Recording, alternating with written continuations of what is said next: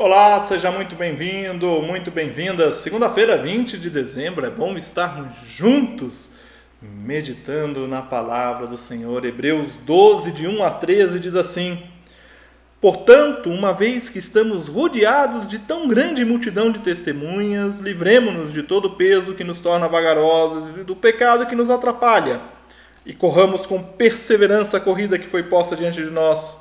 Mantenhamos o olhar firme em Jesus, o líder e aperfeiçoador de nossa fé.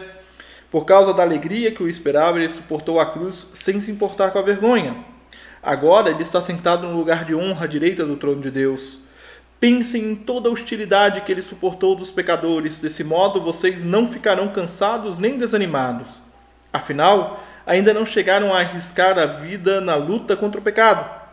Acaso vocês se esqueceram das palavras de ânimos de ânimo que Deus lhes dirigiu como filhos dele, ele disse: Meu filho, não despreze a disciplina do Senhor, não desanime quando ele o corrigir, pois o Senhor disciplina quem ele ama e castiga todo aquele que aceita como filho.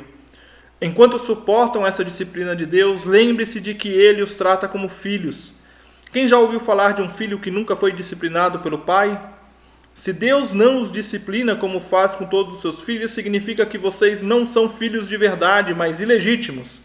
Uma vez que respeitávamos nossos pais terrenos que nos disciplinavam, não devemos nos submeter ainda mais à disciplina de, do Pai de nosso espírito e assim obter vida? Pois nossos pais nos disciplinaram por alguns anos como julgaram melhor, mas a disciplina de Deus é sempre para nosso bem, a fim de que participemos de sua santidade. Nenhuma disciplina é agradável no momento em que é aplicada, ao contrário, é dolorosa. Mais tarde, porém, produz uma colheita de vida justa e de paz para os que assim são corrigidos. Portanto, revigorem suas mãos cansadas e seus joelhos enfraquecidos. Façam caminhos retos para os seus pés, a fim de que os mancos não caiam, mas sejam fortalecidos. Fortaleçam uns aos outros. Semana passada nós tivemos a nossa Semana da Fé, olhamos para tantos exemplos e definições de fé e agora o autor de Hebreus nos convida a, rodeados por esta nuvem de testemunhas, olhar para frente, olhar adiante, firmar o nosso pé, firmar o nosso passo, saber que nós vamos sim ser disciplinados por Deus, porque nós somos falhos e Deus vai corrigir a nossa rota, vai corrigir os nossos erros, mas nós vamos continuar firmes, nós vamos aplanar o caminho, fazer os caminhos retos para os nossos pés.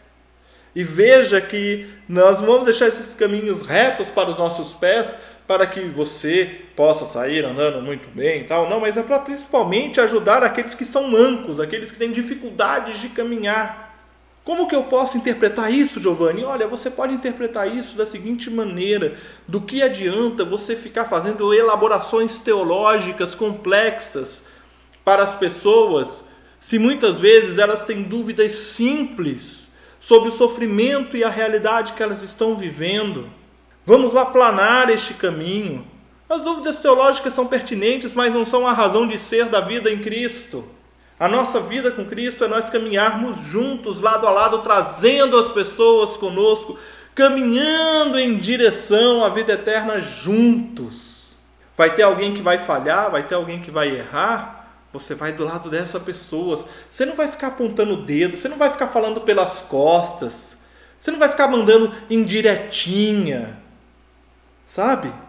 Você não vai ficar mandando mensagem de duplo sentido. Você não vai ficar expondo esta pessoa publicamente, não. Você vai juntar do lado dela e você vai aplanar o caminho para que ela possa caminhar do seu lado e ser restaurada. Nós somos chamados a nos livrarmos dos pesos que nos atrapalham para seguirmos adiante. Só que nós não seguimos sozinhos, nós vamos juntos. Existem pessoas ao nosso lado, pessoas que falham como você falha, como eu falho. E quando eu falhar, eu quero que você esteja do meu lado, aplanando o caminho para mim e me dizendo: há perdão em Jesus, Giovanni. Vamos junto. E eu vou poder dizer para você: há perdão em Jesus, meu irmão e minha irmã. Vamos junto. Você não está sozinho.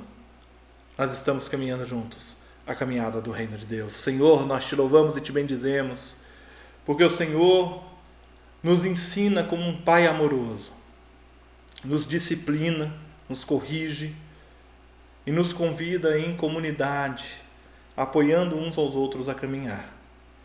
Dá-nos sempre a tua direção, é o que nós pedimos em nome de Jesus e que a graça do nosso Senhor e Salvador Jesus Cristo, o amor de Deus o Pai e a presença amiga e consoladora do Espírito Santo estejam com vocês hoje e sempre.